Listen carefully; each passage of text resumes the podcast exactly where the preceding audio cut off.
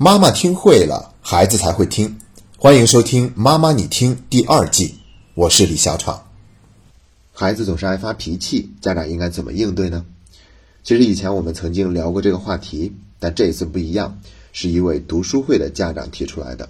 他都已经学过了很多家庭教育方面的方法和技巧，并且是用很专业的方式认真的执行，但是呢，发现效果并没有什么改变，比如。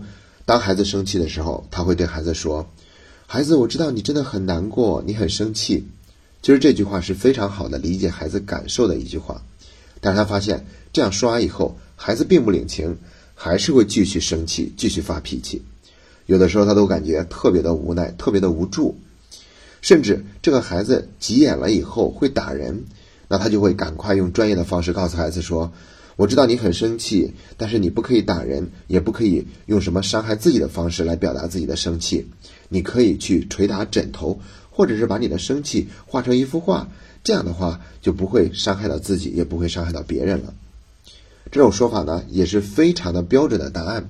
但他发现孩子也不会领情，还是会去继续打他，甚至都打得很疼。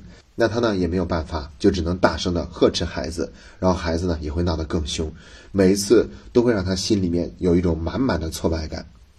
所以呢，我觉得，即便是我们曾经分享过这个话题，但是在现实生活中具体实践和应用的时候，又会遇到新的问题出现。那我们今天就分成三个部分来深入的聊一聊这个话题。第一个部分就是聊为什么这个家长说了这些专业的话，但是不管用。第二个部分。我们总结给出三条建议。第三个部分，我讲一讲在暑假训练营里的一个具体的例子。好了，那我们先进入第一个部分。为什么说的这些专业的术语，孩子听了以后却并没有什么调整呢？我们先来看第一句：“孩子，我知道你很难过，你很生气。”这句话简直就是模板一样的标准的理解别人感受的话。为什么不管用呢？就是因为这句话说起来啊。它太死板了，太官方了，它听起来就是一个套话，而没有真正去理解孩子的感受。比如，我们听一听下面这句话：“孩子，我发现你双手握紧了拳头，脸蛋也憋得通红，几乎有眼泪要流下来了。我知道你现在真的很生气。”大家能够感觉到这两种表达方式的不同了吗？虽然都是同样在去感受对方的感受，但是第一种只是笼统的表达。而第二种呢，则是有详细的、具体的描述的。也就是说，不光是在去了解对方的感受，而是把对方这种感受产生的行为也描述了出来。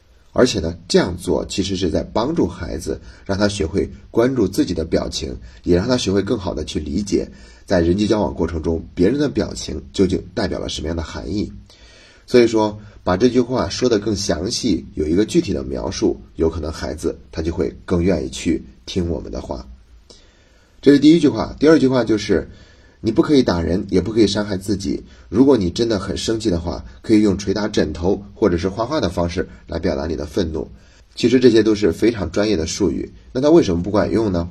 就是在于它还是有一些冷冰冰的，也可以用另外一个词来表达，那就是太刻意了。这个刻意呢？有两方面的意思，第一是他很生硬，这句话摆在那个地方，虽然说的是对的，但是总让人觉得很难以接受。第二点，他的刻意的意思就是我们太着急让孩子赶快发生改变，所以我们的语气呢就会很急于引导孩子马上在行为上做出一个调整，而这对于正在生气的孩子来说是很难做到的。所以说，最根本的原因呢还是第二点，就是太过于期望。能够让改变马上发生，所以呢，我们就是要放下自己改变孩子的那份企图心，让自己先去接受孩子的现状。那有的家长会问了，这个时候我们究竟说些什么，就是在表达给孩子更多的接纳呢？其实很简单，比如我们可以跟孩子说：“你刚才打了我一下，我感觉很疼。我知道你很生气，但是我也很疼，而且你这样打我，我心里也感觉很害怕。”我不喜欢被别人打，这样的话，我们就是在完全表达自己的感受，让孩子知道，那他有可能会产生同理心，那这样的话，他就更有可能停止他打人的行为，因为他现在明白了，原来我在这样去打别人的时候，对方的感受是很不好的。如果我们先做到这一步了，然后再跟孩子说，我知道你心里面很生气的时候，总是想去打什么东西。可是你打我的时候，我也很疼。但我也知道你生气的滋味的确不好受。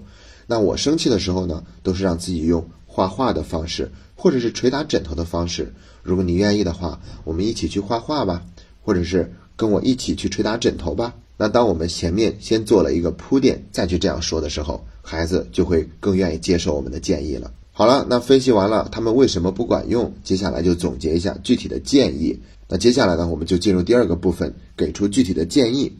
第一点就是要再多一点感受的描述，也就是说，不是直接一句“我知道你现在很难过，你现在很伤心，你看现在很委屈”等等等等，而是要去描述孩子的身体的反应、表情，然后再说。这样的话，孩子就会有一个更好的成长。第二点就是。一定要给孩子一点时间，让他缓冲，慢慢的反应。那在以前的节目里面，我也曾经讲过，一个孩子脾气特别大，并不是他喜欢这个样子，而是他没得选。也就是说，他的神经回路就只有这一个反射弧，他不知道还有别的选择。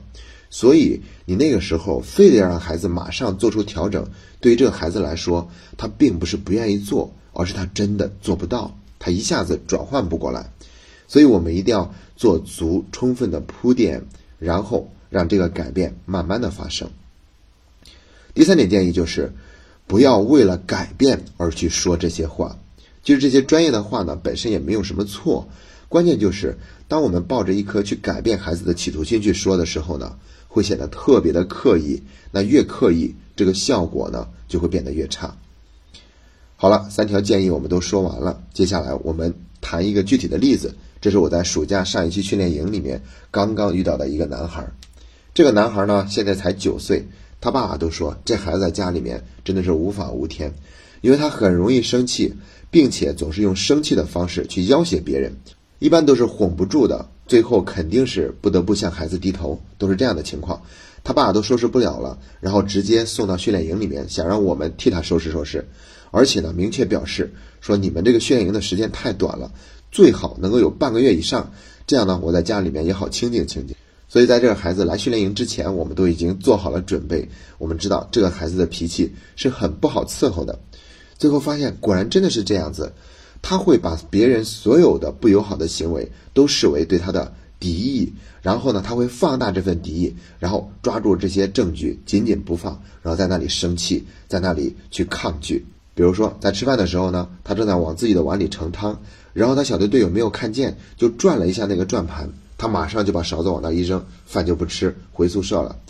然后中午查寝的时候呢，他会在那个地方抱怨说：“老师，我饿，因为我中午没有吃饭，因为他们不让我吃。”你看看，这就是他的逻辑推理，总是那样的振振有词，把所有的责任都推到别人身上。其实这个时候呢，你再劝他也不太管用，就只能是陪着他说一说，聊一聊天儿，然后他那个情绪就慢慢的缓和了。总之呢。先不要抱着，一定要让他改变、明白事理，然后对这个事情有一个充分的认识，能够自己认错。如果我们抱着这样的想法去跟他沟通，会让这个孩子崩溃的，而且也得不到这个孩子的信任。然后有一天呢，事情就闹得很严重，大家都已经集合站队回去吃饭了，但是他还是坐在教室里面，就是不走。然后呢，有一个老师就过去问说：“你怎么还不走呢？”他张口来了一句：“我要吃寿司。”然后这个老师就说。我们训练营里面可是没有寿司，不过今天晚上有生日蛋糕吃，到时候你可以吃生日蛋糕。然后呢，我就给了那个老师一个眼神，示意他先不要这么说了，因为这种语言呢，相当于是完全没有理解孩子，直接否定了他的需要。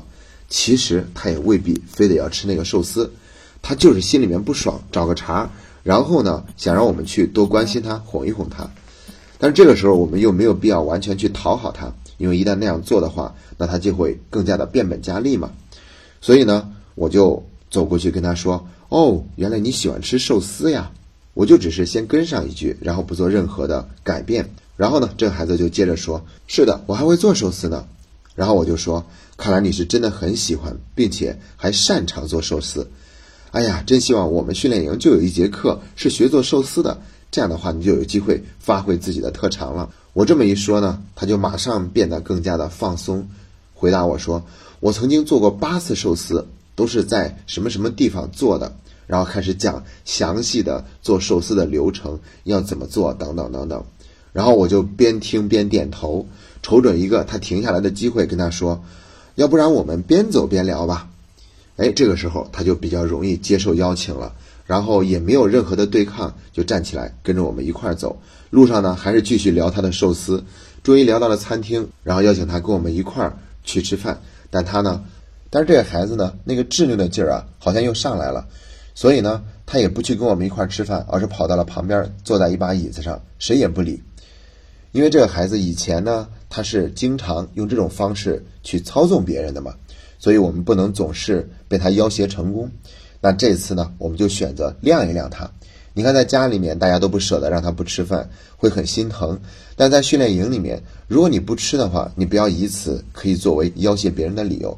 大不了你就别吃呗，我们也不会太过分的在意。所以呢，当时采取的方式就是先晾他一段时间，不去管他，不着急去哄他。等到过了一会儿，他自己可能都觉得无趣了，因为没有人过去哄他嘛。然后呢，我就。用一张餐巾纸包了几块鸡柳，然后给他拿了过去。拿过去以后呢，不要着急给他，着急给他就有点讨好，或者是特别希望他马上做出转变的样子嘛。而是坐在他旁边等一会儿，什么话也不说，什么事也不做。那他可能也会觉得奇怪，你过来你怎么也没什么行动呢？然后等了一会儿，我才说，我这儿拿了一点鸡柳，你要尝尝吗？你看，我并没有借此去跟他谈条件，去说什么。好了，赶快去跟我们一块儿在桌上吃饭吧。你看这些鸡柳多好吃啊！我并没有这么说。然后呢，这个孩子就接过去鸡柳尝了尝。等他吃了一个，我就问他好吃吗？好吃，毕竟他是饿了的嘛。人不吃饭怎么可能不饿呢？然后我就说，那桌上还有更多，你想去桌上跟我们一块儿吃吗？我并没有命令他让他必须得这样做，而是用商量的语气跟他说的。然后呢，这孩子就点点头。我说：“那好，你拿好你手里面的鸡柳，我们一块过来吃吧。”就这样来到餐桌上，何止是吃鸡柳啊，各种菜他都吃一个遍，然后吃的特别的香。那这个事情呢，就得到了顺利的解决。至少在这个过程中，没有让这个孩子产生更多的对抗，又或者通过要挟去获得某种意义上的胜利，而是达成了一种和解。所以呢，讲这个例子就是想告诉大家，对于那些爱发脾气的孩子，我们真的不能。光用套路去套孩子，也不能着急，非得让孩子做出改变。一旦我们着急，就会刻意；而一旦刻意，效果就一定不会产生。那让我们对这些孩子再多一份耐心，多一份陪伴，允许他们在那个情绪里面多待上一会儿，然后慢慢的引导，相信他们就会让自己更快的建立一个新的神经回路，让自己在发脾气的时候会有一种更好的反应方式。去表达自己的情绪。今天的节目就到这里，谢谢大家。